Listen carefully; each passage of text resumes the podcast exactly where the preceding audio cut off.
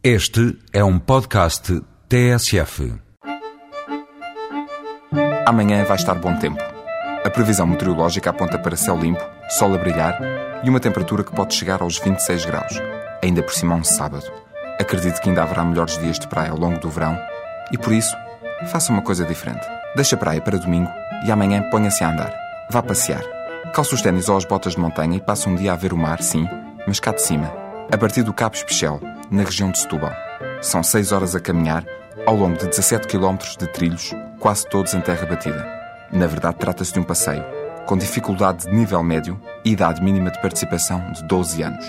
As pegadas de dinossauro da Pedra da Mua, o santuário de Nossa Senhora do Cabo, o farol e as ruínas do Forte da Baralha são alguns pontos de passagem, intercalados com vistas para o Cabo da Roca, para as falésias e para a vegetação costeira. Marque lá na agenda. O passeio começa às 9 da manhã, na Azóia, e acaba às 4 e meia. E assinale também que tem de levar calçado confortável, chapéu, alguma coisa para aguentar a fome e muita água. E não esqueça o protetor solar.